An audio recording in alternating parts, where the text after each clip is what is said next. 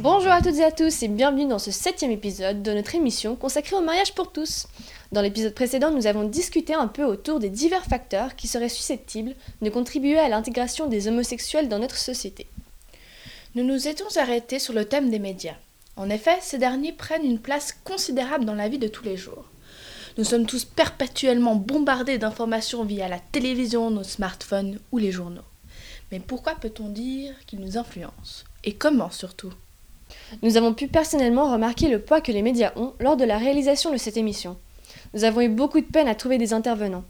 Parmi les personnes que nous avons contactées, quelques-unes d'entre elles ont tout simplement refusé de se prononcer sur ce sujet, jugé trop délicat. Auraient-ils eu peur d'y retomber si par malheur leur voix était entendue ou reconnue?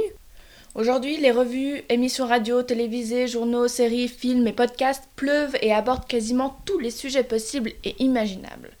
Sauf qu'il faut savoir que les médias ne sont pas un outil propre à notre génération. Les années 30 jusqu'en 1967, le journal homosexuel suisse Der Kreis est le seul à être permis dans le monde entier.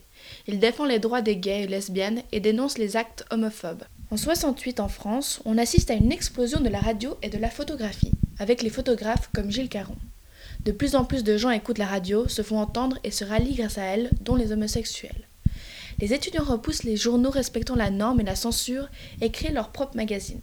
Le groupe phare, le Front homosexuel d'action révolutionnaire, s'exprime pour la première fois dans le journal gauchiste Tout. En fait, ce qu'il faut retenir de cette période, c'est que les gens recherchaient la visibilité. Atteindre tout le monde pour faire entendre leur voix et faire valoir leurs droits.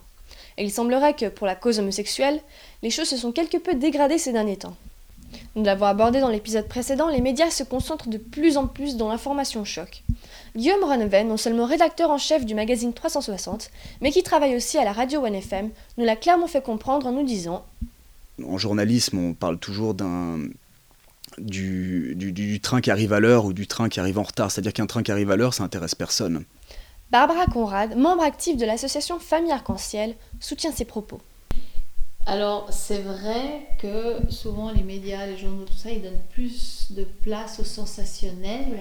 Et c'est vrai que les discours de ceux qui sont contre, alors là, c'est vraiment gratiné au niveau du sensationnel. Mm. C'est vrai qu'ils disent des trucs vraiment, on a l'impression que c'est une vérité, puis ils sont charismatiques, et puis on se dit, ah ouais, d'accord, c'est monsieur machin et tout.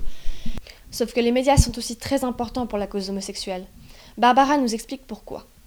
C'est vraiment euh, tout d'un coup. Euh, euh, monsieur, madame, tout le monde regarde la télé et puis voit une famille homoparentale filmée, puis se dit ouais, bah, dans le fond, euh, ouais, ils ont l'air un peu comme moi, comme tout le monde. Enfin, et tout d'un coup, les préjugés tombent.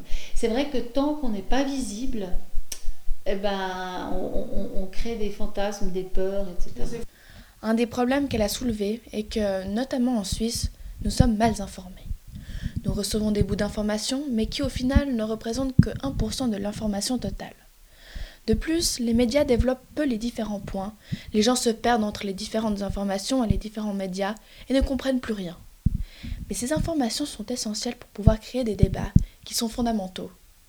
Comment se construire un avis si on ne reçoit qu'une partie des informations sur le sujet? Ainsi, les médias sont importants pour permettre à la diffusion des bonnes informations et pour sensibiliser la population à la cause homosexuelle et à leurs droits. Lorsque nous avons parlé de ces points avec Boris Vernly, il nous a répondu quelque chose de particulièrement intéressant. Écoutons. Certainement que les médias ont une influence, mais je, mais je pense que ce qui, est, ce qui est quand même beaucoup plus important, c'est d'avoir un mouvement de fond dans la population. Sinon, une mesure comme ça, elle ne peut pas passer. Ainsi, d'après cet expert, les changements se font tout d'abord avec un mouvement venu de la population, et c'est cela qui influence les médias, qui nous influence, etc. Ce sont des allées et venues, comme des vagues, dirons-nous, entre les générations. Dans le prochain épisode, nous aborderons plusieurs questions comme par exemple est-ce que le mariage et l'homoparentalité sont les dernières étapes avant une meilleure tolérance? Peut-on dire que nous vivons la suite de mai 68 C'était Caroline et Clara, à la prochaine